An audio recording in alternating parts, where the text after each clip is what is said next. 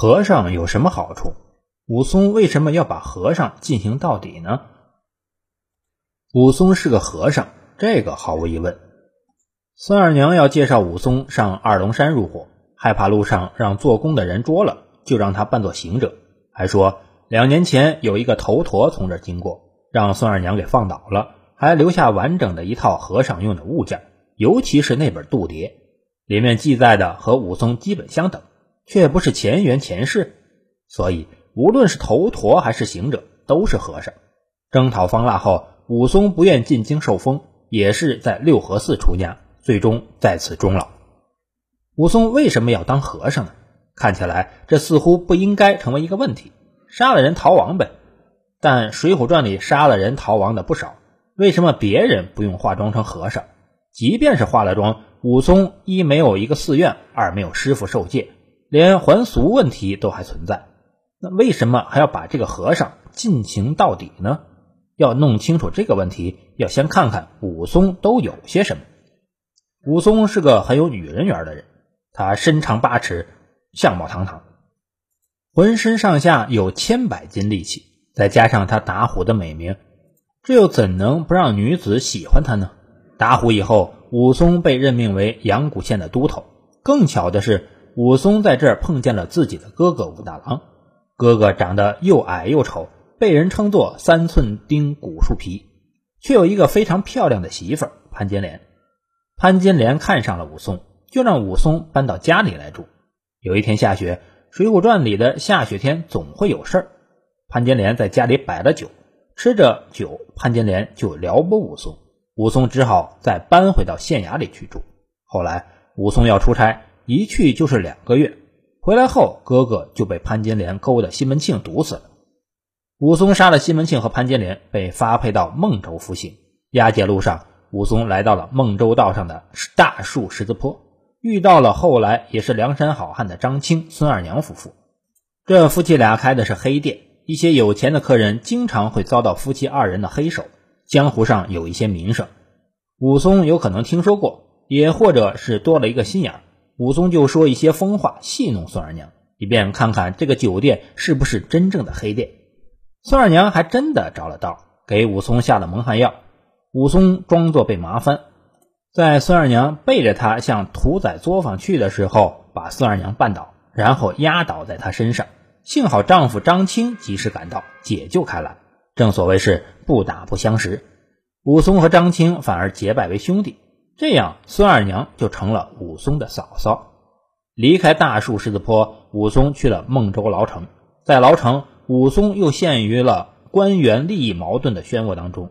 武松拳打蒋门神，帮助施恩夺回了孟州道上的快活林，却也由此得罪了蒋门神背后的张团练。张团练背后有一个更大的官员，是张都监。张都监利用权力把武松吊在自己帐前，为的是实施一个阴谋。不过，张都监表面上却是把武松当作亲人一般看待，又是管酒，又是作揖，还让他穿房入户，进入内宅。中秋节这天。武松被叫进内宅，和张都监的家人一起赏月。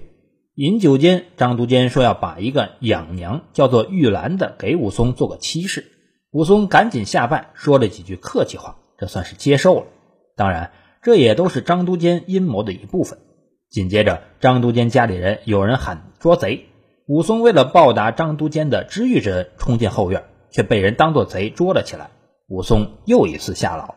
施恩得到消息。在官司上给武松上下打点，这样挨到六十日限满，武松又被赐配恩州牢城。没有在官司上直接把武松整死，张都监和张团练他们是不会善罢甘休的。于是他们就雇凶杀人，打算在押解的路上结果了武松。武松看出了苗头，杀了两个工人和蒋门神的两个徒弟，心想：虽然杀了四个贼男女，不杀的张都监、张团练、蒋门神。如何出的这口恨气？于是反身回到城里，进了张都监的家，将张都监、张团练和蒋门神全部杀死，顺带着张都监的夫人和玉兰等人也被杀死，总共被杀者十五人。看看武松这段时间的故事，有两个特点：一是有女人缘，二是涉嫌滥杀无辜。水浒传》里的好汉大多都是不喜好女色，因而女人也都不喜欢他们。比如说宋江、卢俊义、杨雄，他们本来都是有女人的，可是这些女人都背叛了。只有武松不同，潘金莲是主动勾搭武松。应该说，那时候的潘金莲是出于真心，并不完全是淫荡。对孙二娘的戏弄，武松是主动的，这也有悖于梁山好汉的行事风格，尤其是放在武松身上。更显得有些扎眼。正常情况，武松将他揭穿，也就是了。用这种戏弄女性的方式拆穿黑店的面目，不是自损形象吗？实际上，这正是作者让武松出家的原因所在。如果说鲁智深和女人有缘，全是碰上的事儿，是机缘；武松则是对着具体的人，是人缘。这就是区别。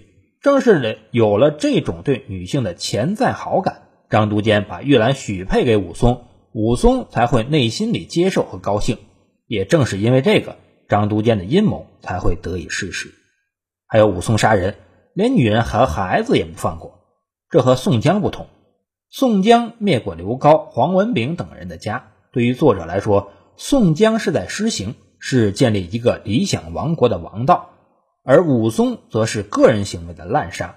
也就是说。武松既有女人缘，又有家庭欲望，武艺高强，又胆大无比。对于这种人，是要有一种管束的，否则任由其性子来，无论是女性的缠绵诱惑，还是滥杀无辜，都会毁了他的英雄形象。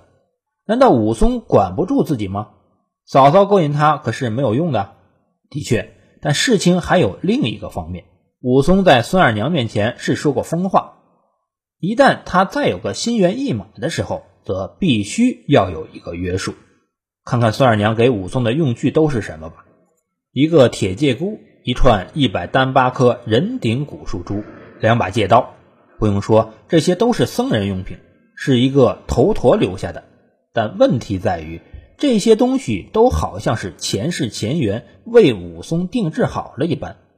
武松拿着他留下来的度牒。只要应了他的名字就行。这些东西都有什么用意呢？铁戒箍是戴在人头上的，这会让人们想起孙悟空的那个紧箍咒。